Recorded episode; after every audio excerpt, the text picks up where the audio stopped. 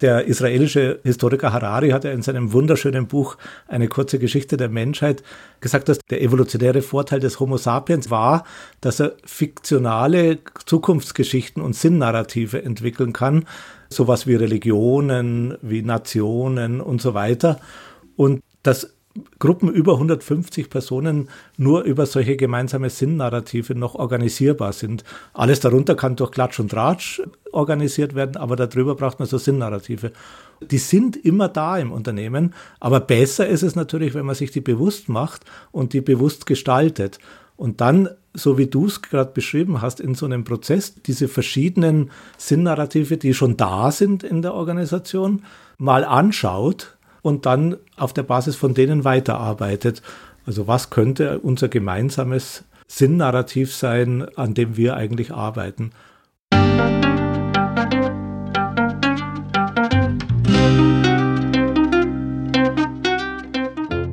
Schön, dass du wieder reinhörst. Ich begrüße dich ganz herzlich bei Ich, Wir alle, dem Podcast und Weggefährten mit Impulsen für Entwicklung. Wir bei Shortcuts laden interessante Personen ein, die uns zu den Themen Selbst, Team und Werteentwicklung inspirieren. Für mehr Informationen zum Podcast und zur aktuellen Folge schau vorbei unter www.ichwiralle.com. In den Shownotes deines Podcast-Players findest du außerdem zusätzliche Infos zum Gast, den Inhalten dieser Folge und zu Shortcuts. Ich bin Maike Schäbitz, Redakteurin und präsentiere dir heute ein Gespräch zwischen Martin Permantier und unserem Gast Michael Müller. Er hat als einer der ersten in Deutschland in den 90er Jahren die Kraft der Geschichten, das Storytelling, in Unternehmen angewandt und bekannt gemacht. Er berichtet in dieser Folge von den Möglichkeiten, wie durch Storytelling und narrative Methoden Unternehmenskommunikation, Organisationsentwicklung und Change Management wirkungsvoll gestaltet werden können. Denn jede Organisation hat ihr eigenes Sinnnarrativ, bewusst oder unbewusst. Und somit brauchen wir für die großen und kleinen Veränderungen in Organisationen ebenso wie für gesellschaftlichen Wandel Zukunftserzählungen, die von möglichst vielen Menschen mitgestaltet werden und in denen sie sich auch wiederfinden. Bevor das Gespräch beginnt, noch ein kurzer Hinweis zu unseren Angeboten.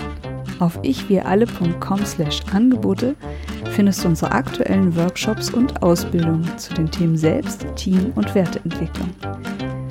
Und jetzt wünsche ich dir ganz viel Inspiration und Freude beim Hören. Audio ab.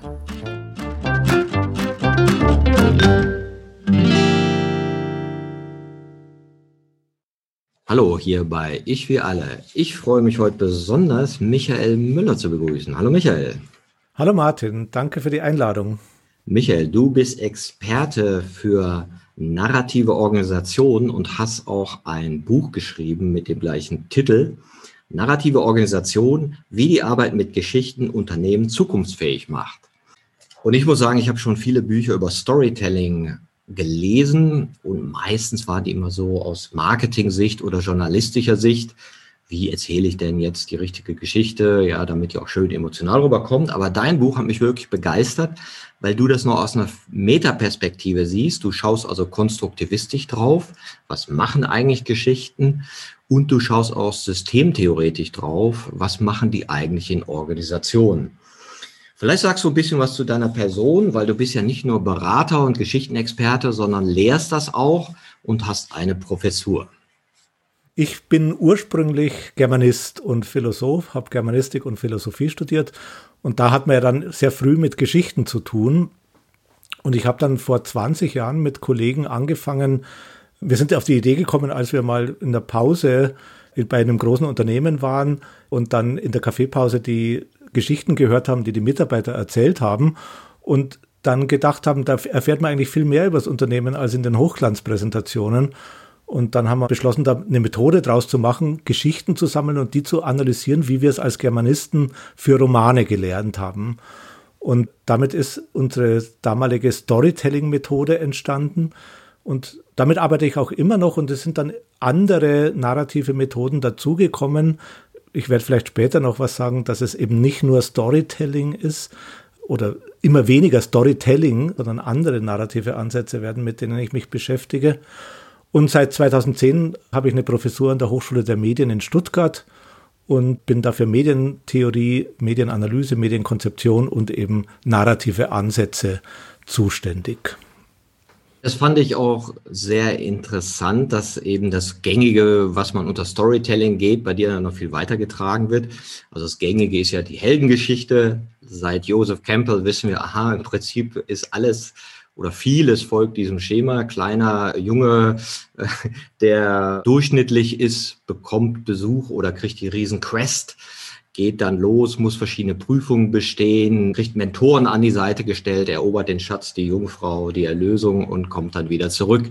Das ist ja so die Geschichte, die Neo folgt, die Harry Potter folgt, die auch viele religiösen Mythen folgen. Aber es gibt ja auch noch mehr. Und was ich besonders interessant fand, du hast nicht nur das Telling beschrieben, sondern auch die anderen Aspekte, die dazukommen. Mhm. Mindestens so wichtig wie das Storytelling ist für mich oder fast wichtiger ist das Story Listening. Also die Geschichten zu hören, die erzählt werden, ob in Organisationen, ob in der Gesellschaft. Und in diesen Geschichten kann man nämlich sehr viel erfahren darüber, wie Menschen wirklich handeln, nach welchen Werten und Regeln sie wirklich handeln und nicht nur die Werte, von denen sie denken, dass sie nach denen handeln.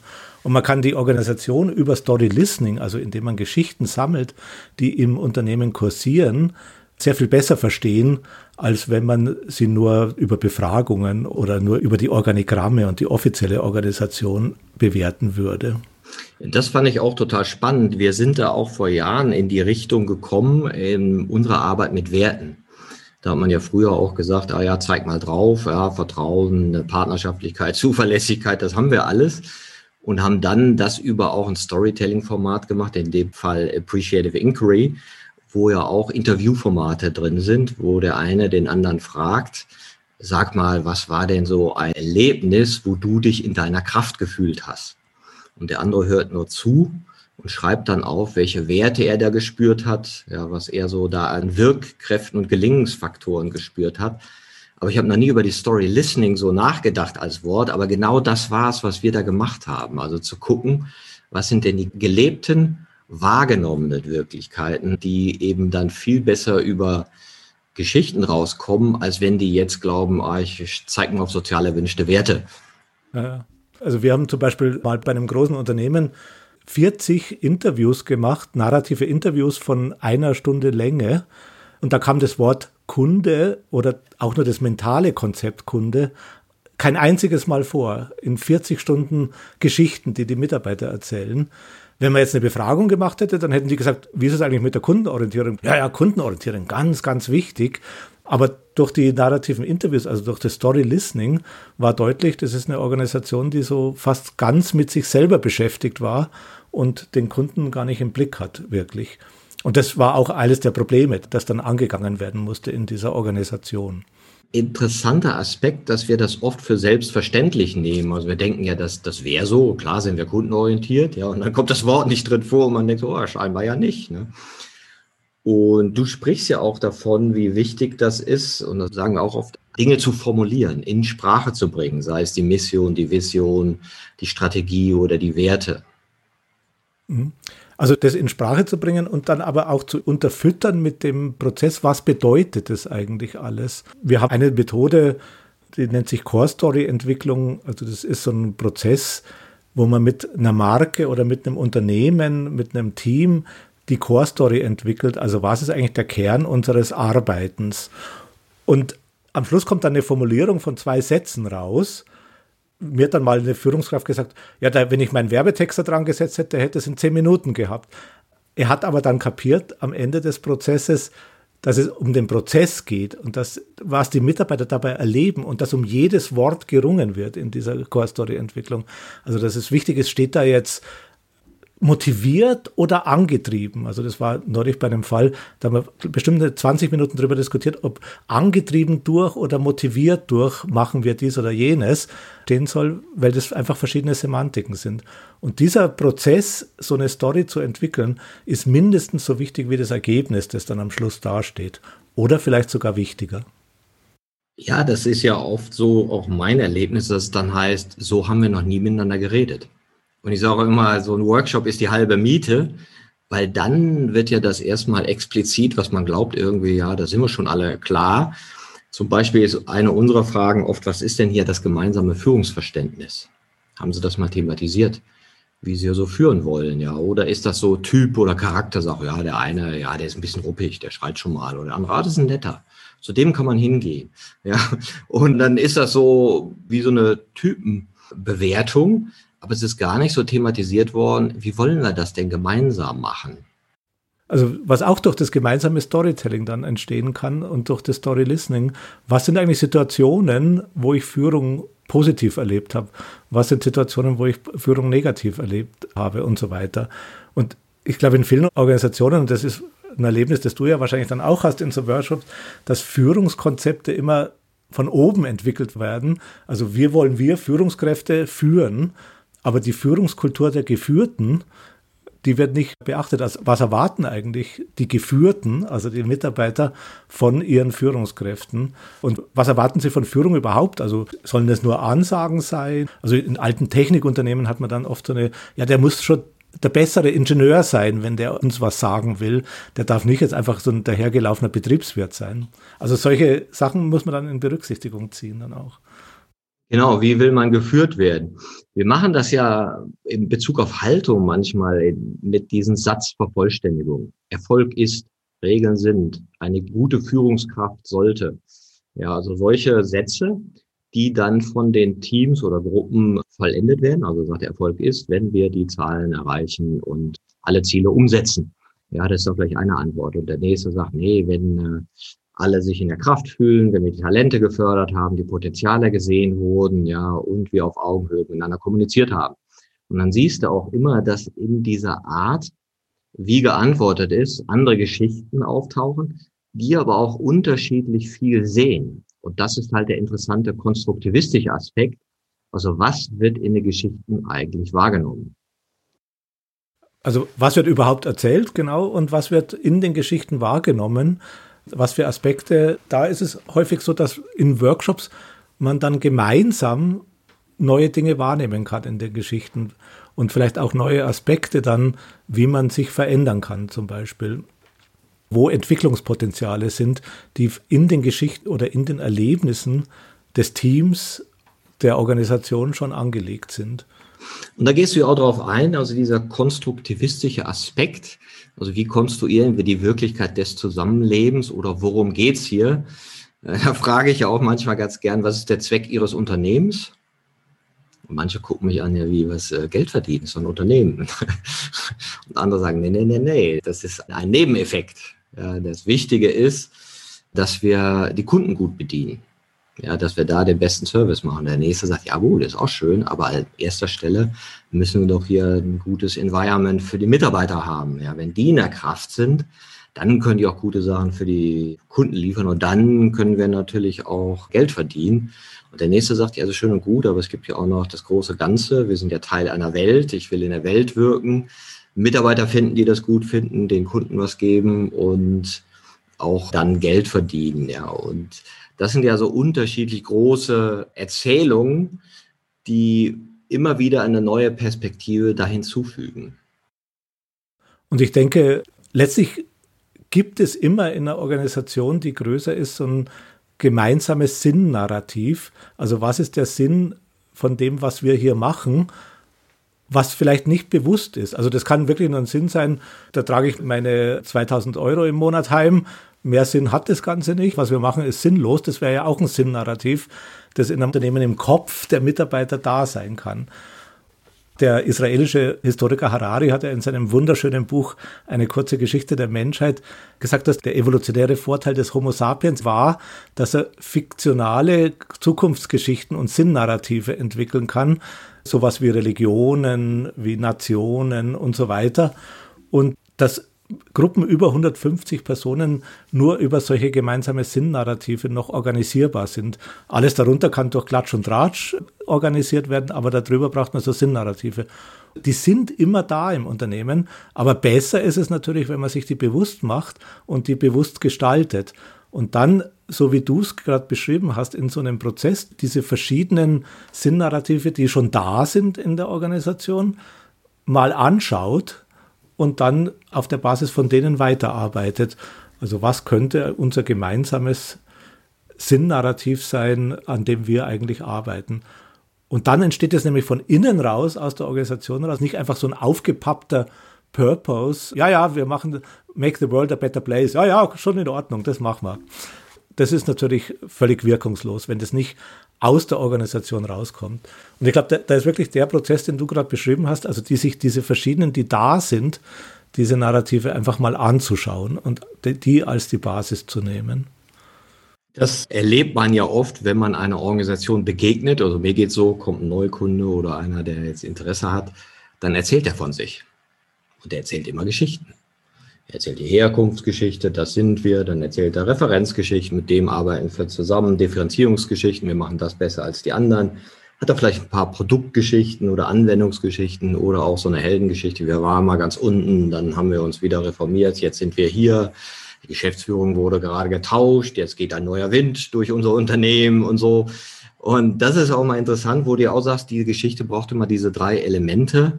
So ein Anfang, eine Transformation und ein Ende. Und meistens erzählen die da ganz viel davon und sind sich dessen aber nicht so bewusst. Und wenn du das dann spiegelst, ist es manchmal so, oh wirklich, das erzähle ich über uns. Ja, wenn es jetzt so ein bisschen, ich sag mal, unbewusster in so Negativschleifen geht, also wollen sie das wirklich, das so die Message, wo es hingehen soll? Und manchmal ist es ja auch so, dass da Schätze sichtbar werden, wo man ist ihnen eigentlich bewusst, was sie da schon haben. Absolut. Also ich habe zum Beispiel neulich mal mit so einem mittelständischen Unternehmen, da ging es auch so um ein Leitbild zu entwickeln und eine Mission zu entwickeln. Und da haben wir dann Erzählworkshops gemacht mit verschiedenen Gruppen von Mitarbeitern. Erzählworkshops sind einfach Erzählrunden mit 15 bis 20 Leuten und jeder erzählt eine wichtige Erfahrung aus seinem Arbeitsleben.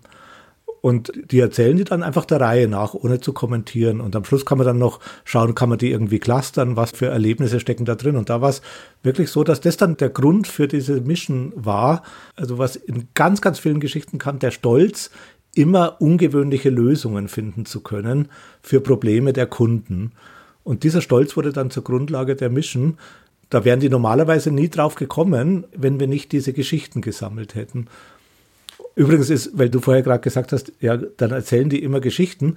Das Witzige ist, wenn man Leute auffordert, erzählt doch mal Geschichten, dann, oh, ich bin kein Storyteller, ich kann ja nicht mal den Witz erzählen, um, um Gottes Willen. Ich sage dann immer, erzähl doch mal eine Erfahrung. Erfahrungen hat jeder und Erlebnisse hat auch jeder. Und danach sage ich dann, das waren Geschichten. Ja, genau. Was ihr gerade erzählt habt. Wo hast du dich stark gefühlt? Wo hast du dein Potenzial besonders? Wo ja. warst du stolz? Ja, solche, solche genau. Sachen. Aha. Ja, genau. Du sagst ja auch, dass das auch mit unserem Gedächtnis zusammenhängt und der Art, wie wir sozusagen neuroplastisch konstruiert sind. Man sagt ja, Geschichten erzählen ist einer der ältesten Kulturpraktiken. Ja, machen wir schon seit zigtausenden Jahren am Feuer, ne, haben wir uns das erzählt und scheinbar vernetzen die sich ja anders als Zahlen, Daten, Fakten. Absolut. Also es gibt ja so bestimmte Ergebnisse der Hirnforschung, zum Beispiel die, dass es ein episodisches Gedächtnis und ein Faktengedächtnis gibt, die wirklich im Gehirn lokalisierbar an verschiedenen Stellen sind. Und dieses episodische Gedächtnis ist eben das Geschichtengedächtnis. Da werden Erlebnisse, Erfahrungen abgespeichert. Und das ist eben auch ganz wichtig, um unsere eigene Geschichte zu konstruieren, also unsere Autobiografie. Also wer sind wir? Was machen wir? Was haben wir erlebt? Warum ist alles so geworden, wie es heute ist? Das ist ja so eine ständige Geschichtenkonstruktion, die wir über uns selber machen. Ja, du hast ja so ein schönes Wort, die Identitätslandschaft. Mhm. Ja, der stammt ursprünglich von Jerome Bruner, dieser Begriff, ein amerikanischer Psychologe, dass wir ja alle im Kopf so eine Landschaft aus Erfahrungen und Erlebnissen haben, die unsere Identität bestimmen. Also was bin ich für einer? Ich könnte da der Glaubenssatz drinstecken, ich bin jemand, der keine Beziehungen halten kann. Wie komme ich zu dieser Identitätseinstellung? Ja, weil mit der Monika, da ist es schon nach einem Monat auseinandergegangen. Und mit der Elisabeth ist es nach drei Monaten auseinandergegangen und so weiter. Siehste, siehste? ja, genau. Lauter solche Erfahrungen. Und klar, ich kann keine Beziehungen halten, aber könnte es vielleicht mal anders sein. Also man könnte dann überlegen, gibt es eigentlich noch andere Erfahrungen und andere Erlebnisse in meinem Leben? Also ich habe zum Beispiel eine Arbeitskollegin, mit der ich schon ganz lang zusammenarbeite. da gelingt es ja scheinbar, Beziehungen zu erhalten. Wie kann ich jetzt diese Geschichte für mein eigenes Identitätsverständnis fruchtbar machen? Zum Beispiel auch narrative Therapie und narratives Coaching arbeiten, diese Landscape of Identity anzureichern mit dem, was in der Landscape of Actions passiert, also was ich alles so erlebe und tue. Wie kann ich da andere Erfahrungen als bisher in meine Identitätskonstruktion einbringen? Das hat ja auch immer etwas zu tun mit dem Entwickeln neuer Perspektiven. Also wie kann ich mich denn neu sehen oder wie kann ich mich objektiver sehen? Und das kennt ja jeder, ist ja auch so ein bisschen, wie kann ich die Haltung erweitern, würden wir sagen. Ja, früher dachte ich, ich wäre so und so und so. Ja, und fünf Jahre später hat das keine Relevanz mehr. Ich schaue gar nicht mehr so auf mich, ja, weil ich andere Referenzerfahrungen gemacht habe, weil ich neue emotionale Erlebnisse gemacht habe. Und plötzlich ändert sich das Narrativ über mich selber. Ich erzähle eine andere Geschichte über mich selber. Und du hast ja auch noch ein Wort, das nennt sich Story Doing. Was versteht man darunter? Wir verstehen darunter, also wenn ich wir sage, dann ist es immer Christine Erlach und ich, mit der zusammen ich das Buch geschrieben habe. Wir verstehen darunter, dass wir Mitarbeitern oder Menschen Erfahrungen ermöglichen, die zu neuen Geschichten führen können. Das ist irgendwie entstanden aus unserer eigenen Erfahrung bei Change-Prozessen, dass man durch reine Kommunikation kann man keinen Change triggern. Durch Story Listening kriegt man mit, welche Erfahrungen haben die Mitarbeiter gemacht. Also ich, ich, kann mal kurz ein Beispiel erzählen, wo zum Beispiel Führungskräfte uns gefragt haben, könnt ihr helfen? Wir machen gerade ein Kulturwandelprojekt, aber die Mitarbeiter ziehen überhaupt nicht mit. Die machen nur das Nötigste und haben überhaupt keinen Elan dabei. Und nichts hilft. Und dann haben wir da eben Stories gesammelt, narrative Interviews gemacht und dann lauter so Geschichten gefunden wie, ja, da war mal ein Projekt, das wurde aber dann abgebrochen. Ja, da war mal ein anderes Projekt, sang und klanglos, keine Ahnung, was damit geworden ist, in der Schublade verschwunden und so weiter. Viele, viele solche Geschichten. Und dadurch hat sich bei den Mitarbeitern in dieser Organisation der feste Glaube verankert, Projekte werden bei uns nie zu Ende geführt und es ist verlorene Energie, sich da zu engagieren. Auch dieses Projekt wird scheitern. Jetzt kann man natürlich dann als Führungskraft hergehen, aber diesmal, wir versprechen euch, diesmal machen wir es zu Ende. Glaubt kein Schwein, weil die Erfahrungen sind einfach viel stärker als jede Kommunikation. Und in dem Fall kamen in diesen narrativen Interviews auch ganz viele Geschichten vor, dass die Kantine nicht wirklich funktioniert, dass man da zu lang anstehen muss und so weiter. Und dann haben wir gesagt, da machen wir jetzt ein kurzes Projekt und das verkünden wir laut, Storytelling. Wir machen Projekt, Kantine 5.0 oder irgend sowas, ich weiß nicht mehr, wie es hieß. Und innerhalb von zwei Wochen haben wir da die Organisation geändert und haben das auch als Projekt immer wieder kommuniziert. Und natürlich sind die jetzt nicht mit fliegenden Fahnen sofort auf das neue Projekt umgesprungen, aber es war ein, ein Riss dann in dem Glauben drin, dass Projekte in unserer Organisation nie zu Ende gemacht werden. Und diese neue Erfahrung zu machen, das ist das, was ich Story Doing nenne. Also eine etwas zu machen oder auch zu inszenieren, das eine neue Geschichte ermöglicht. Ja, genau. Das ist ja so wie, ich sag mal, emotionale Referenzerlebnisse erzeugen, die die gewünschte Zukunft schon repräsentieren können. Und wir sagen auch oft, ja, es braucht so Quick Wins, es braucht die Sichtbarkeiten von dem, was gewollt ist. Und das, was du dir wünschst, muss einmal erlebt worden sein. Und interessanterweise geht es oft über den Magen also ich weiß gar nicht, wie viele Change-Prozesse erfolgreich gestartet worden sind mit einem Kaffeevollautomaten.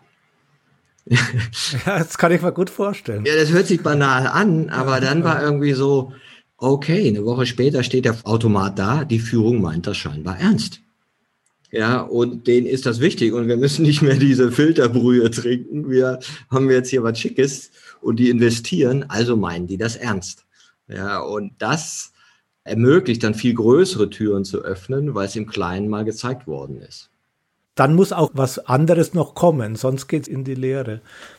Wir haben das auch öfters erlebt, wenn wir so in Unternehmen reingehen und dann narrative Interviews sammeln, dann ist das allein schon eine Intervention, die den Mitarbeitern oft Hoffnung gibt. Ja, endlich interessiert sich mal einer für meine Erfahrungen. Und dann hört ihnen plötzlich jemand eine Stunde zu, das haben sie noch nie erlebt, weil der Partner zu Hause, der sagt, komm, lass mich mit deinen Geschichten in Ruhe, ich kann es nicht mehr hören. Und der Chef sagt das Gleiche. Also das sagen wir auch jedem Unternehmen, das in diese narrative Arbeit dann einsteigt. wenn ihr die einladet zu erzählen, müsst ihr auch was drum machen. Sonst ist es schlimmer als vorher. Sonst fühlen sich die verarscht letztlich, wenn sie da Zeit und Mühe investiert haben, um ihre Geschichte zu erzählen und dann passiert nichts damit. Genau. Eine erste Intervention ist dann auch eine Verpflichtung, wirklich was damit zu machen. Und was ich sehr interessant fand, du beschreibst ja auch Unternehmen in so einer Art Entwicklungsreise, wo du sagst, der Grad der Narrativität ist auch ausschlaggebend für das Potenzial der Agilität. So nach dem Motto, je narrativer, desto agiler. Und ausgehend tust du von der Organisation als Maschine. Das heißt, eine Organisation, wo Zahlen, Daten, Fakten im Mittelpunkt stehen und eher ein Menschenbild da ist, ich muss die antreiben und die sind ja ein Rädchen im Getriebe. Wie geht die Reise von da aus denn weiter? Ja, an diesen Bildern, die wir da gefunden haben, wäre die Organisation als Körper also in Anlehnung an diese alte römische Geschichte, als das Volk nicht mehr mitmachen wollte, weil die Oberen natürlich viel mehr kriegen oder so und dann so eine Geschichte erzählt wurde, ja, jeder hat seinen Platz, alles ist organisch miteinander verknüpft. Und das nächste wäre dann letztlich die Organisation als soziales System, also so wie es die Systemtheorie sieht, also als ein System, das über Kommunikationen gesteuert wird und das, wo verschiedene Funktionen eben interagieren. Niklas Luhmann hat ja das so definiert, dass ein soziales System ein System ist, das aus Kommunikationen besteht. Also es werden Kommunikationen ausgetauscht und dadurch konstruiert sich das System. Gerade in Organisationen sind sehr viele von den zentralen Kommunikationen auch Narrationen. Also wie erzählt man, wie ein bestimmtes Projekt läuft? Wie erzählt man, welche Werte, wenn man Werte mit, wie du vorher schon gesagt hast, Werte mit Bedeutung erfüllen will, muss man die Geschichten dazu erzählen und so weiter. Also das wäre dann ein narratives System und wir sprechen auch von der narrativ intelligenten Organisation oder dem bewusst, selbstbewussten Organisation. Das heißt, eine Organisation, die ihre Narrative kennt und auch weiß, welche Geschichten die Mitarbeiter erzählen, dass die verborgenen Regeln ein Stück weit kennt, dass die verborgenen Mindsets ein Stück weit kennt. Und nur so ein Unternehmen kann auch spontan und agil agieren, weil es eben nicht innere Widerstände dauernd hat, gegen die es fährt, wenn es auf irgendwas reagieren muss, was sich in der Welt verändert. Agil ist ein bisschen so ein Modewort, aber das ist letztlich der Sinn dahinter, möglichst schnell und unkompliziert auf Dinge reagieren zu können. Ja, das beinhaltet ja die Bewusstwerdung der Denkstrukturen. Wie denken wir eigentlich? Was tauschen wir für Gedanken aus? Aber auch der emotionalen Strukturen. Welche Gefühle sind denn hier? Ja, ist ja zynisch, ist ja Frustration, ist ja Trauer, ist ja Angst. Und das mit aufs Radar zu nehmen und auch mit in die Narrative zu nehmen. Und das ist ja so eine Haltung der Wahrhaftigkeit wo du sagst, okay, wenn ich einen Raum habe, wo alles gesagt, alles gefühlt werden darf, dann kann ich ja sagen, da kann ich ja mehr sehen, weil ich nicht mit dem Verstecken so beschäftigt bin, ja, so nach dem Motto, äh, das dürft ihr jetzt alles nicht sehen oder das hat es nicht gegeben oder darüber darf nicht geredet werden, das ist auch tabu. Ihr sollt innovativer werden, aber die Prozesse dürft ihr nicht in Frage stellen. Ja. Und man denkt so, äh, Moment, ne? Und das ist ja auch was sehr Besonderes in diesen wahrhaftigen Raum reinzukommen. Und da gibt's ja auch oft noch so unsichtbare Hindernisse, ich sag mal, die, wie nennt man sie, die rosa Elefanten oder stinkenden Elche, je nachdem. Ja, also wo jeder weiß, wir denken's, aber wir reden nicht drüber. Einerseits diese Dinge, wir denken's und wir reden nicht drüber, aber auch die Dinge, die uns gar nicht bewusst sind, die wir ganz selbstverständlich annehmen, nach denen wir handeln und die uns antreiben, die uns aber gar nicht bewusst sind. Und sobald ich den Fluss von Geschichten in der Organisation zulasse und die Geschichten höre, da kommt, wie du sagst, die emotionale Ebene mit rein und es kommen auch die Tabus mit rein in die Geschichten. Und sich denen zu stellen und da auch den Austausch zuzulassen dann, das ist Agilität letztlich in meinem Verständnis. Und nicht nur Scrum anwenden, aber sonst alles beim Alten lassen, einfach noch eine Matrix-Organisation über die Silo-Organisation draufpappen, wird alles noch komplizierter, aber nicht wirklich agiler. Also es ist so eine Art Spontanität, die durch die Geschichten entstehen. Genau, und das ist ja, wenn du so mal Niklas Luhmann folgst und sagst, ein System aus Kommunikation, dann besteht ja Change nicht im Einsetzen von Methoden, sondern im Verändern von Kommunikation. Ja, und gerade diese Tabuthemen, wenn die in Bewegung kommen, erstmal so, wow, dürfen wir da sagen, darf ich echtes Feedback geben? Darf ich eigentlich der Führung sagen, wie wir über die reden, wenn die nicht dabei ist? Ne? Und dass wir unsere Gründe haben? Oder lasse ich das besser?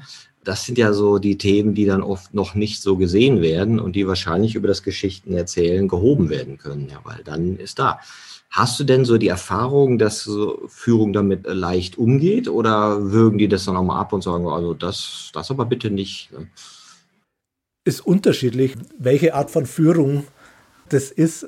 Leider denken immer noch sehr viele Führungskräfte in Organisationen, gerade im mittleren Management, in diesem Modell der Maschinenorganisation, dass alles so mit Rädchen top-down organisierbar ist.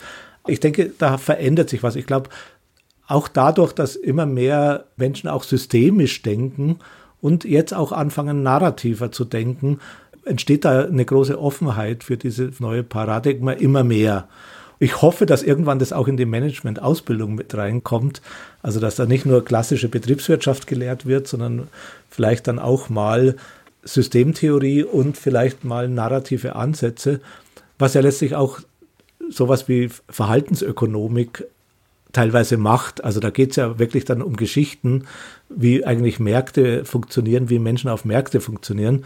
Und diese Metaphysik des Marktes von der unsichtbaren Hand und der rationalen Aushandlung von Preisen, das hat noch nie gestimmt und ist aber trotzdem immer noch so ein Grundsatz der Betriebswirtschaftslehre. Ja, das ist ja die Vernunftillusion, ja, so nach dem Motto, wir lassen die Menschen frei und dann werden die mal vernünftiger und dann entsteht nur Gutes.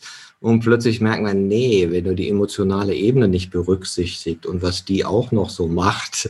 Und da gehst du auch darauf ein, dass so eine Organisationsidentität in verschiedene Narrative eingebunden ist, die auch durchaus von außen kommen. Das heißt, viele Konzerne sind ja durchaus getrieben vom gesellschaftlichen Diskurs. Also wenn jetzt plötzlich in der Gesellschaft über Klimawandel geredet wird, dann können die ja nicht sagen, haben wir nichts mit zu tun. Ja, okay, können sie eine Weile sagen, aber irgendwie sind sie da drin. Und wir alle sind ja in diesem Prozess der sich verändernden Erzählungen, ja, wo wir jetzt auch im politischen natürlich große Bewegungen sehen gerade. Ne? Trump war ja eine Erzählung ne? vom starken Mann, die Autoritätsfantasien, der löst das dann dann holt er Martial Law und beendet diesen Unsinn mit der Demokratie ne? und ist dann halt nicht passiert, vielleicht zum Glück oder ich denke mal zum Glück. Also das ist ja auch noch etwas, was wir auch berücksichtigen können. Und du hast ja auch nicht nur dieses eine Buch geschrieben über die narrativen Organisationen, sondern auch sehr viele über politische Erzählungen. Mein neuestes Buch ist über politisches Storytelling, das vor drei Monaten erschienen ist. Sehr viele Politiker denken ja immer, man muss nur die richtigen Argumente haben und dann kann man Wahl gewinnen, weil die Menschen sehen das dann ja ein mit ihrer Vernunft, dass ich die besten Argumente habe. Natürlich sind Argumente wichtig, aber im Wesentlichen funktioniert Politik und Wählerverhalten und gesellschaftliche Diskurse auch über Narrative. Also was für Geschichten sind es eigentlich, die da erzählt werden? Auf was für Geschichten bezieht sich ein Politiker eigentlich? Und wo komme ich davor als Einzelner, als Bürger in diesen Geschichten? Weil du gerade Trump erwähnt hast, also der ist ja ein böser Meister des Storytelling. Also was er da jetzt für ein Ei in Amerika hinterlassen hat mit diesem Narrativ, sie haben uns die Wahl gestohlen, das ja fast die Hälfte aller Amerikaner zu glauben scheint, wenn man so Berichten folgt. Da hat er, glaube ich, jetzt ein Narrativ hinterlassen, das bestimmt die nächsten 20, 30 Jahre zumindest präsent sein wird. Ja, ja, aber damals haben sie uns die Wahl gestohlen. So ähnlich wie, ja, aber die Mondlandung hat ja nie stattgefunden. Die war ja im Hollywood-Studio inszeniert. Also ist ja auch so ein. Auch Narrativ. ausgekriegt, ja. ja, ja, genau. ja, das, das Interessante ist aber, warum verfangen die? Und da finde ich das interessant, diese Verbindung von Stories zu Gefühlen weil diese Story, die ich bin betrogen worden, ja, um mein Leben, das würde ich ja sagen, das dockt bei vielen an. Also mein Leben ist nicht so geworden, wie ich dachte. Ich habe nicht den amerikanischen Traum leben können. Ja, und es ist nicht so schön und Reichtum und Glitzer, Bling, Bling, wie die mir gesagt haben. Und der sagt mir jetzt, äh, Betrug, ja, das finde ich gut, so, das resoniert bei mir. Stories funktionieren ja nur dann, wenn man in Resonanz geht. Und manchmal frage ich mich, warum manche Stories sich durchsetzen, wo ich sage, so rational betrachtet, totaler Dünnpfiff. Ja, aber es verfängt. Ja, und andere verfangen überhaupt nicht, wo du denkst, wieso macht doch totalen Sinn. Ja, und ist auch schön erzählt, aber greift nicht. Und das scheint ja auch so zu sein, dass je nachdem, wo man selber noch so traumatisierte oder angehaltene Gefühle hat, also da, wo man sich nach Transformation sehnt, an dem Punkt hätte man gerne eine Transformationsstory. Ja, also kannst du mir bitte erzählen, wie dieses Gefühl, was mir drin ist, sich verändern könnte? Ja. Wenn da eine Story da ist, die auf billige Art und Weise mir das liefert, dann gehe ich in Resonanz damit. Und ich glaube, das ist der Grund, warum solche Stories wie Trump sie erzählt, aber auch so Verschwörungserzählungen, die zurzeit ja so kursieren, so attraktiv sind für viele, weil wir versuchen ja immer über diese Narrative Sinn zu konstruieren. Woher kommt es? Wohin geht es? Wie wird das alles enden? Und ich glaube, jetzt in der Corona-Phase haben wir alle das Problem, dass wir nicht wissen, wo es enden wird. Und es ist auch reiner Zufall, dass dieses Virus da irgendwie ausgebrochen wird. Und das ist was, was vielleicht nicht so befriedigt. Und dann ist es viel besser, man hat Bill Gates als den Urheber von dem Ganzen. Der ist eigentlich schuld. Äh, der will die Welt beherrschen. Dann habe ich ein Sinnnarrativ, auch wenn das völlig aus der Luft gegriffen ist. Aber ich kann dieses, was ich gerade erlebe, einordnen. Und wir tun uns, glaube ich, alle schwer, in der westlichen Welt emotional sowas in der Schwebe zu lassen und nicht zu wissen, ah, da wird schon ein Happy End geben, das wird schon gut ausgehen. Und ich glaube, deswegen sind diese Verschwörungserzählungen zurzeit so attraktiv, weil wir quasi in einer emotionalen Not sind, Sinn zu erfahren durch die Geschichten, die wir gerade erleben. Das ist ja auch interessant, also diese Begegnung mit der Unsicherheit oder VUCA-Welt, wie man das so sagt, wo wir sagen, okay, wenn ich jetzt diese Idee von Autoritätsfantasien und Lösungsfantasien loslasse und sage, ja, so ist die Natur, die kommt halt manchmal um die Ecke mit Dingen, die unerwartet sind, aber ganz schön wirkmächtig sind für uns Menschen. Das Ende ist offen, es ist ungewiss und es ist Arbeit. Ja. Und es wird nicht vorbeigehen, so nach dem Motto, die Merkel muss weg. Ja, und dann ja, ist ja nichts geändert. Selbst wenn diese Geschichten in Erfüllung gehen würden, also wie, wie viele tausendjährige Reiche oder Nationalstaaten hat es schon gegeben, die es alle nicht mehr gibt, für die Leute gestorben sind. Ja, wo die gesagt haben, was mache ich? Das Narrativ ist super.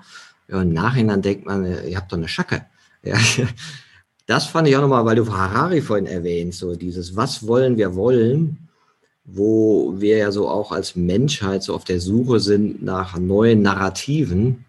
Also mir sagte neulich zu einer, wie wäre es denn, wenn wir uns als Narrativ vorstellen würden, wir wollen eine Welt schaffen, die auch in 10.000 Jahren gut von Menschen bewohnbar ist und die ja balanciert leben können in einem gesunden Umfeld mit ihrer Umwelt oder Mitwelt, wie man ja sagt, einfach gut zurechtkommt und das ist schön hier.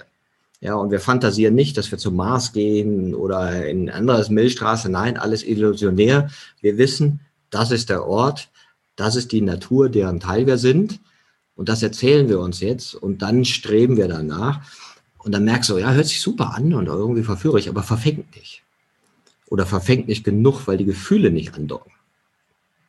Genau, das ist, glaube ich, auch das Problem von vielen. Also ich denke, wir brauchen eine Zukunftserzählung oder wir brauchen viele Zukunftserzählungen, in denen Menschen sich wiederfinden. Und ich denke, in Europa ist seit dem Mauerfall, seit dem Ende des Kalten Krieges, ist da ein totales Defizit da, weil man davon ausgegangen ist, also Fukuyama hat es ja in seinem Buch vom Ende der Geschichte auch formuliert, jetzt haben wir eigentlich den idealen Zustand erreicht. Soziale Marktwirtschaft plus Demokratie was will es Besseres geben? und müssen jetzt alle nur noch beitreten gewissermaßen, so wie die DDR beigetreten ist. Die Ungarn haben dann die Demokratie und die Polen und so weiter und alles gut. Und plötzlich, und das, das haben die beiden Politikwissenschaftler Krastev und Holmes auch beschrieben, wird man da unzufrieden, weil man ist nicht damit zufrieden, einfach nur ein Modell, das andere vorgegeben haben, umzusetzen und dann ist alles gut. Das reicht einem nicht. Da kommt man selber zu wenig vor emotional in dieser Geschichte. Das heißt, wir bräuchten eigentlich, also zurzeit, ich erlebe es auch immer wieder, dass viele Menschen denken darüber nach, wie könnte eigentlich unser Zukunftsnarrativ sein? Und das ist gut, wenn sie nicht den Anspruch haben, wir sind ein Think Tank, wir entwickeln jetzt ein Zukunftsnarrativ und das sagen wir dann allen äh, und dann sind alle begeistert. Sondern ich glaube, es muss von unten kommen. Also eigentlich müssten wir versuchen, dass möglichst viele Leute, so wie man in Organisationen ja auch Geschichten sammelt, mit ihren Geschichten beitragen können. Also was ist eigentlich deren Lebensrealität? Auf was müsste man Rücksicht nehmen? Also ich denke gerade der Rechtsradikalismus oder Rechtspopulismus ist deswegen so stark, weil in den gängigen Narrativen viele Menschen nicht vorkommen. Und dann suchen sie ein Narrativ, wo sie vorkommen und dann finden sie diese rückwärtsgewandten populistischen Narrative. Ja, wir gehen wieder zurück, wie es früher war. Make America Great Again. Wir schaffen ein Deutschland, wo nur Deutsche wohnen und keine Ausländer und keine Moslems. Und gleichzeitig wissen wir, das ist ja vollkommen illusorisch, wird so nicht passieren. Also diese Lösungsfantasien treten nicht ein. Und ich weiß auch gar nicht, ob es von außen kommt, sondern ich glaube ja eher, dass es von innen kommt und eher mit der Art der Selbstkonstruktion zu tun haben. Das heißt, wenn ich jemandem erzähle, pass auf, denk mal so über die Welt nach, wäre doch schön, wenn wir Paradies auf Erden machen und nachhaltig und Kreislaufwirtschaft, hey, kriegen wir da alles hin und so, ne? Das verfängt nicht, weil ich dann ja nicht mit der emotionalen Befindlichkeit desjenigen unter Umständen in Kontakt bin, der, sagen wir mal, sagt, ich, ich bin enttäuscht von mir, von meinem Leben oder ich hätte gerne mehr oder ich hätte es gerne anders, ich habe es mir anders vorgestellt. Ne? Und dann zu sagen, ja, okay, lassen wir uns auf die Ungewissheit dieses Lebens ein. Und insofern glaube ich, ja, klar braucht es irgendwie die systemische Komponente. Wo, wo werden wir eigentlich hingeführt? Womit füttern wir uns? Und aber gleichzeitig auch und das finde ich jetzt in der Corona-Krise interessant, dieser Umgang mit den eigenen Gefühlen und den eigenen Unsicherheiten. Und da gibt es ja auch so die einen, die sagen, ey super, ich habe so viel Neues gemacht, ich habe so viele neue Leute kennengelernt, ich habe mich so neu ausprobiert im letzten Jahr, fantastisch. Ja, finanziell war es nicht so dolle, aber ich möchte es nicht missen, weil ich mich habe ausprobieren können. Ja, und andere sagen, oh nee, ganz schlimm. Ja, und jede Wahrheit ist ja richtig, ja, und jede Wahrheit stimmt. Aber ich glaube, es hat sehr damit zu tun, wie ich mich deute und wie ich mich selber erzähle, wo ich dann andocke oder nicht. Ne? Mhm. Also ich denke, dass das ein ganz großer Teil ist. Also wie sehe ich eigentlich mein eigenes Leben? Wie erzähle ich mein eigenes Leben? Ich denke aber trotzdem, dass da so gesellschaftliche Narrative, die wir fast für selbstverständlich halten, eine große Rolle spielen. Für mich eins dieser Narrative ist das Leistungsnarrativ was wir immer Leistungsgesellschaft, Meritokratie oder so weiter nennen, was ja der Mythos ist, wenn ich nicht erfolgreich bin und dann bringe ich Leistung, dann bin ich fast naturgemäß erfolgreich dann. Was ja umgekehrt heißt, wer nicht erfolgreich ist, hat keine Leistung gebracht. Wenn man empirisch schaut, ist das ja natürlich völliger Bullshit. Erfolg kommt vielleicht ein kleines bisschen von Leistung, aber Zufall, am richtigen Punkt sein, zur richtigen Zeit, Netzwerke haben und so weiter, sind wahrscheinlich sehr viel wichtiger als Leistung. Und wenn das so ein herrschendes gesellschaftliches Narrativ ist, muss sich natürlich jeder, der nicht erfolgreich ist, der sich deklassiert fühlt und so weiter, schuldig fühlen, dass er zu wenig Leistung gebracht hat wenn man die ganze Hartz-IV-Geschichte anschaut, fordern und fördern, das ist ja auch immer so dieser, jetzt aber mach was, dann wird's auch. Und natürlich will sich keiner schuldig fühlen und keiner an seinem eigenen Misserfolg. Und dann gibt's natürlich einen Sündenbock. Und das ist das, was rechtspopulistische und aber auch Verschwörungserzählungen anbieten, Sündenböcke. Die Eliten, die Medien und so weiter, die sind schuld, dass aus meinem Leben nichts geworden ist. Also einerseits bietet unsere Kultur so ein Narrativ an, das mich deklassiert, wenn ich nicht erfolgreich bin. Andererseits ist es natürlich auch jedem Einzelnen, wie du gesagt hast, wie gehe ich emotional mit so bestimmten Dingen um, mit Herausforderungen, mit emotional in der Luft hängen und so weiter. Wie kann ich damit umgehen? Also es ist so immer die Kombination, denke ich, aus einer kulturellen Disposition und aus einer persönlichen Disposition. Ja, auf jeden Fall. Und das spüre ich auch sehr stark. Also wie ich selber ja auch aus dem Kulturkontext komme. Ja, also 60er, 70er Jahre mit, mit all dem Mief und dann die 80er und dann, und ich merke, dass wie ich im Vergleich zu meinen Kindern die Welt ganz anders gefühlt habe, ganz anders wahrgenommen habe, ganz andere assoziative Bezüge. Das war alles viel, viel kleiner. Ja, und dass ich auch diesen Rahmen ja nicht willkürlich verlassen kann. Ja, ich kann ja nicht so denken, wie ein Mensch denken wird in 200 Jahren ja, sondern ich bin in diesem Prägungskorsett, ja, durch, dass ich objektivieren kann, mich daraus lösen kann, also dass ich mich weniger identifiziere mit meinen Gedanken und Gefühlen, weil ich sehe, ja, okay, die Hälfte davon ist geprägt, ist vorgestanzt, nacherzählt, ne, geh mal mehr in die Gegenwart und mehr in die Wahrnehmung, um sozusagen deine eigenen Präsenzkontakte zu haben. Und da hast du natürlich recht, da sind wir ja unglaublich geprägt vom Wachstum und Leistungsnarrativ. Plötzlich wird Erfolg anders gemessen. Wir sagen, Erfolg ist, wenn wenig Leute sterben. Ja, und dann sagen wir, nö, wollen wir nicht mehr, sind ja nur die Alten oder was auch immer, ne? Oder sagen, ja, nee, doch, ist uns was wichtig. Oh, dann haben wir halt ein bisschen weniger Schulunterricht. Man hat keiner so, okay, sage ich mal nichts, ne? aber man lernt halt anders. Und dann zu gucken, okay, kann ich mir denn vorstellen, wenn jetzt wirklich das mit Klima und so weiter und Ressourcen sich so entwickelt und rational gesehen, sag mal, gehe ich auf 100 oder 200 Jahren, kann es gar nicht anders sein, als dass die Ressourcen knapp werden dann müssen sich ja vollkommen andere Narrative entwickeln, um damit umzugehen. Und Wachstum geht dann ja gar nicht mehr, sondern dann wird das Narrativ vielleicht sein, ein gutes Leben ist das, was eben mit dem klarkommt. Oder wir stellen uns in unsere alten Narrative vor, mit aller Mad Max, ja, und äh, weiter Kampf um Ressourcen und nochmal kämpfen um Ressourcen, ja, und auch das wäre ja endlich. Ne? Hm. Ja, ja, wie du schon gesagt hast, wir können es natürlich nicht wissen, was in 200 Jahren genau sein wird. Wir können nur solche Vermutungen haben, die sehr gut begründet sind, dass es mit dem ewigen Wachstum nicht mehr so weitergehen wird und dass wir nachhaltiger irgendwie sein müssen und so weiter. Also ich finde, diese Zukunftsnarrative, die wir entwickeln sollten, alle zusammen oder möglichst viele, die sollten auch möglichst schwammig sein. Also nicht zu konkret, wenn man diese alten Utopien liest, wie Thomas Morus Utopia, der dem ganzen Genre den Namen gegeben hat, da ist alles so wohlbestellt da in dieser Zukunftswelt, da möchte man nicht leben. Also das ist zwar alles gut, ja, ja, aber es ja, ist eigentlich ein furchtbares Moralgefängnis. Da möchte man nicht sein. Also umso konkreter so eine Utopie wird und auch, ich glaube, daran hat auch das kommunistische Narrativ spätestens seit Lenin dann irgendwie gekrankt, dass es so ganz konkret war, wie gelebt werden muss und das dann zum Gefängnis geworden ist. Sondern ich glaube, wir brauchen viele Geschichtenatome, Geschichtenmoleküle, die sich zu so einer Wolke an Zukunftsnarrativen verdichtet, die aber schon eine Zielrichtung haben. Also zum Beispiel Nachhaltigkeit, denke ich, ist eine wichtige Wolke oder Molekülcluster in diesem Geschichtennarrativ für die Zukunft. Ja, das finde ich ein sehr schönes Bild. Also das illustriert es sehr schön, weil ich glaube auch, wir können nicht darauf verzichten, dass jeder das freiwillig macht. Also es kann kein normatives Konzept sein, weil das würde sich widersprechen. Das finde ich auch ein schönes Bild, diese Diversity, diese Vielheit von Dingen, aber wo vielleicht die treibende Kraft ist, der eigene emotionale Bezug, dass ich sage, okay, grundsätzlich will ich, dass es schön ist auf der Erde. Grundsätzlich möchte ich, dass meine Kinder hier ein schönes Leben haben. Die Art und Weise, wie oder was, ja, okay, können wir darüber reden, kann sehr individualistisch sein, kann tausendfach vielfältig sein. Aber ich glaube auch, dass es darum geht, auf welche kleinsten gemeinsamen Nenner können wir uns beziehen. Und der ist vielleicht, dass es den Kindern gut geht. Vielleicht ist es das. Ja, oder irgend so etwas, das das Leben als Leben achtet und schätzt und sagt, okay, und, und ist das jetzt unser Maßstab für unser Handeln? Ne?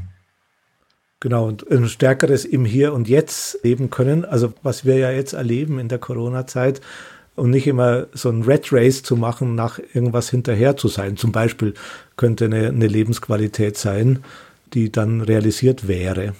Du hast ja was ganz Schönes auch gemacht, das Erzählcafé. Also Erzählraum haben wir es genannt. Das ist so eine Mischung aus Erzählcafé und World Café gewissermaßen. Und das ist entstanden zusammen mit der Stiftung Geiststraße in Stuttgart. Das ist eine Stiftung, die sich sehr viel um Migranten und Städte und Leben in der Stadt kümmert.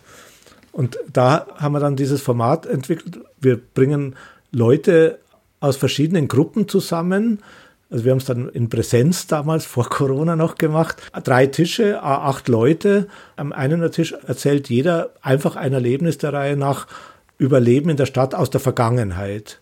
Am zweiten Tisch erzählt jeder ein Erlebnis der Stadt aus der Gegenwart, also was erst kürzlich passiert ist. Und am dritten Tisch erzählt jeder ein Erlebnis, das er gerne haben möchte in Zukunft bezüglich Leben in der Stadt. Und immer nach einer Runde vorbei ist, wechselt man, die erst Vergangenheit erzählt haben, erzählen dann die Gegenwart, erzählen dann die Zukunft und dann geht man auseinander und diskutiert nicht drüber, sondern lässt es einfach wirken, was man da für verschiedene Stimmen gehört haben. Und beim ersten Mal haben wir dann danach telefonisch noch Feedback. Ja, man muss nicht erstmal eine Lösung finden, sondern man kann einfach mal hören, wie geht es eigentlich anders. Und da habe ich verstanden erst, wie ticken eigentlich die Ausländer oder zumindest der eine. Auf was für einer Basis lebt eigentlich der alte Mann, der da in der Gegend ist und so weiter. Also so ein Story-Listening-Projekt, wo einfach nur Geschichten ausgetauscht werden und dann lässt man es erstmal stehen ohne sofort wieder in so einen, ja, aber das ist falsch, ne, das ist richtig, nein, so muss es gehen und so weiter. Und wir wollten es auch noch in einem Problemviertel in Stuttgart machen, wo das so geprägt ist durch teilweise mittelständische Betriebe, teilweise Wohnen, teilweise Bordelle und so weiter. Da ist uns jetzt leider Corona dazwischen gekommen, aber das haben wir noch fest vor. Und wir haben das auch in Zoom, also mit einem Videokonferenztool gemacht. Und da hat es auch wunderbar funktioniert. Selbst Leute, die damit gar keine Erfahrungen haben, ältere Leute, haben danach gesagt, ach, das war eigentlich richtig gut. Man hat sich so konzentrieren können, wenn man das online gemacht hat.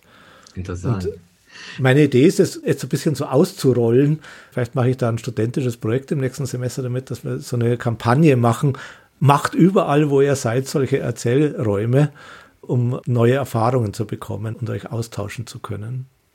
Ja, das ist interessant, wenn man ja auch überlegt, dass während der Corona-Krise jetzt sich ja unglaublich viele neue Verbindungen zwischen Menschen gebildet haben, also wir auch. Ne?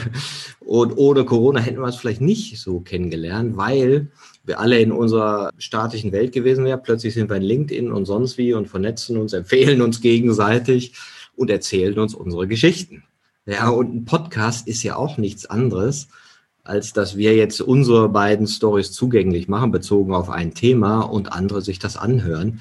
Und wenn man sich dann überlegt, wie das geboomt hat in den letzten Jahren oder jetzt diese Clubhouse-App, wo alle sagen, ah, ich höre anderen zu, wie sie so erzählen, ja, hätte man ja nicht gedacht. Insofern leben wir ja scheinbar in Boom Times of Storytelling.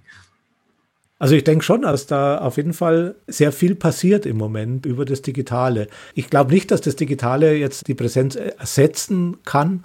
Also auch Studierende bei uns, die sagen auch, sie wollen auch schon wieder Präsenz. So praktisch das ist, ich muss zur 8 Uhr Vorlesung nicht in die S-Bahn, sondern kann im Bett liegen bleiben und mir das da anhören. Aber das, was du gerade beschrieben hast, ist ein echter Vorteil, der bleiben sollte. Weil man kann sich ja überlegen, was sollte bleiben und was sollte vielleicht wieder in die Präsenz zurück. Ja, ja, das wird ja total spannend, wenn wir uns dann wieder in der, ich sag mal, Normalität oder was auch immer dann erleben werden. Wer werden wir sein? Wir werden andere sein. Wie, wie ein Philosoph mal sagte, wir wissen nicht, wer wir sein werden nach der Krise. Man weiß das nicht, wie wir da rauskommen. Sind wir dann zornig und zicken uns nur noch an oder so? Ne? Und sind verhärteter in bestimmten Gefühlen oder sagen wir, hey, schön, jetzt geht's ja wieder. Ne? Ah, ich habe gelernt zuzuhören, ich habe neue Freunde gefunden. Ach, die gehe ich mal alle besuchen. Ja? Und es ist so ein Aufblühen, wer weiß. Ne? Ich finde, es ist auch so eine Niederschwelligkeit entstanden. Wir haben uns ja über LinkedIn kennengelernt und so weiter. Und Früher hätten wir wahrscheinlich gesagt, ah ja, du bist in Berlin, ich bin in München, müssen wir uns unbedingt mal kennenlernen. Wenn ich das nächste Mal nach Berlin komme, klopfe ich bei dir an. Und wahrscheinlich wäre es dann nie passiert irgendwie. Und so haben wir gesagt, ah, machen wir für nächste Woche Zoom-Meeting und reden wir einfach mal. Und ich denke, das ist so eine Niederschwelligkeit, neue Kontakte zu knüpfen und neue Netzwerke und neue Stories zu kriegen, die wir jetzt, oder ich habe es zumindest gelernt jetzt. Und da hoffe ich auch, dass sowas bleibt. Ja klar, das ist ja neue Resonanzräume, die da entstehen, ja, und neu in Kontakt gehen und diese Zugänglichkeit von diesen ganzen Welten, die es da draußen gibt an Gedanken und manchmal ja auch irritierend. Ja, aber auch die Verschwörungstheoretiker freuen sich ja, dass sie da Anschluss haben, ja, und dann geht das halt eine Weile und dann trifft die Theorie nicht ein, dann muss sie halt eine neue suchen. Ja, also das ist ja auch irgendwie endlich. Ne? Und wer jetzt mehr zu narrative Organisationsberatung hören will oder narrative Organisation aufbauen will, der kann das ja auch bei dir lernen. Mhm. Zusammen mit Christine Erlach haben wir so einen Zertifikatslehrgang in Stuttgart, gibt dann ein Zertifikat der Hochschule der Medien, narrative Organisationsberatung. Da haben wir letztes Jahr den ersten Jahrgang sehr erfolgreich durchgeführt. Nächste Woche sollte der zweite Jahrgang in Präsenz starten. Der wird jetzt nicht starten, sondern wir haben mit den Teilnehmern, die angemeldet sind, besprochen, dass wir halt in Präsenz starten, sobald wir, sobald es möglich ist. Wir haben aber gleichzeitig noch einen Online-Lehrgang auf Englisch, der im März startet, Basics of Narrative Organizational Development gestartet. Alles dieses kann man Informationen finden auf unserer Website narratives-management.de. Und natürlich kann man auch unser Buch lesen, das ich auch mit Christine Erlach zusammengeschrieben habe über narrative Organisationen. Martin hat es ja schon erwähnt. Da kann man sich auch mal eingrooven in dieses Thema. Ja, und ich finde auch wirklich gut, dass du dieses Storytelling eben als konstruktivistisch, kommunikatives, systemtheoretisches Element groß denkst. Ja, und gleichzeitig machst du es sehr praktisch und gleichzeitig hast du ja auch viele Beispiele da drin von Firmen und Übungen, die man machen kann und Formate, die man ausprobieren kann. Also sicherlich auch für Berater interessant. Und ich fand es auch sehr schön, wie du diese Evolution der Organisation betrachtet hast, je nachdem, wie sie mit Narrativen umgeht, weil sich das sehr mit dem deckt, was wir beleuchten aus dem Blickpunkt der Haltung. Ja, und weil irgendwie ist es ja der gleiche. Also in welchem sprachlichen Raum fühle ich mich einfach zu Hause? Ja, was ist in dem präsent? Wie wahrhaftig bin ich da drin? Wie selbstermächtigt fühle ich mich in meinem narrativen Raum? Und habe ich das Gefühl, ich kann diesen Raum gestalten? Oder bin ich diesen Narrativen dieser Welt ausgesetzt? Oder kann ich sagen, nee, ich möbliere mir mein Gehirn, wie ich es gern hätte? Mhm, genau. Ich meine, das sieht man auch immer in, in Geschichten, erzähle ich. Und dann hat man mich versetzt und dann bin ich dahin gekommen. Ist das eine passive Geschichte oder ist es eine aktive? Und dann habe ich das gemacht. Du hast ja auch ein wunderschönes Buch über Haltung geschrieben. Das ist ja auch so eine Durchschnittsmenge, wo sich die Ansätze auf jeden Fall treffen, weil Haltung ist natürlich auch wahnsinnig wichtig, wenn ich narrativ in eine Organisation reingehe. Also ich muss offen sein, erstmal auch zu hören. Das wäre für uns so, eine, so ein Bestandteil der narrativen Haltung. Auf jeden Fall. Und die hat ja eben mit Bewusstheit über Gedanken und Gefühle zu tun. Und ich fand es interessant, ich hatte in meinem Bekanntenkreis jemand, der sich trennt und so, ja, passiert. Und dann habe ich auch gesagt, ja, welche Geschichte willst du denn erzählen darüber? Wir haben fünf Jahre mit Anwälten getobt und ich hasse ihn oder ja, und ist alles ganz schlimm oder pass auf, es war schmerzhaft. Wir haben uns eine Woche Zeit gegeben, sind zum Schluss gekommen, ja, war für beide schwierig, aber danach war es auch durch. Wir waren frei und konnten uns unserem eigenen Leben und Potenzial weiter öffnen und das tun, was wir eigentlich wollten, nämlich in unser Potenzial kommen. Oder du machst eine andere Geschichte oder, oder, oder. Denk dir doch mal acht Varianten aus und überlege dir, welche Geschichte du in dein Leben einbauen willst. Und das ist natürlich so ein Ansatz, den man auf alles Mögliche übertragen kann. Mhm, genau. Von Organisationen bis zum Individuum bis zu Gruppen, Paaren, jedes soziale System ist ein narratives System. Genau. Wunderbar, Michael. Also es hat mich sehr begeistert und auch sehr erfreut, weil ich auch in deinem Buch noch weiter stöbern werde und auch vieles, glaube ich, auch einbauen werde, weil da waren auch noch viele schöne Gedanken drin.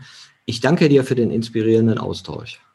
Ich danke dir auch. Mir hat es sehr viel Spaß gemacht, wie wir die Bälle einander zugeworfen haben. Ja, eine coole Story, ne? Mhm, genau. Bis bald. Bis bald. Tschüss. Ciao. Das war eine Folge von Ich, wir alle, dem Podcast und Weggefährten mit Impulsen für Entwicklung. Wir bei Shortcuts begleiten und unterstützen Unternehmen bei der Entwicklung von zukunftsfähiger Führung, Kommunikation, Unternehmenskultur und Design. Mehr Infos zu unseren Angeboten, zum Podcast und der aktuellen Folge findest du unter www.ichwiralle.com. Wir freuen uns über dein Feedback zur Folge und deine Bewertung des Podcasts bei iTunes.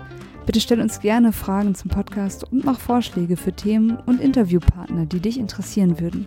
Und zu guter Letzt, schau gerne bei uns in Berlin-Kreuzberg vorbei. Wir lieben Besuch.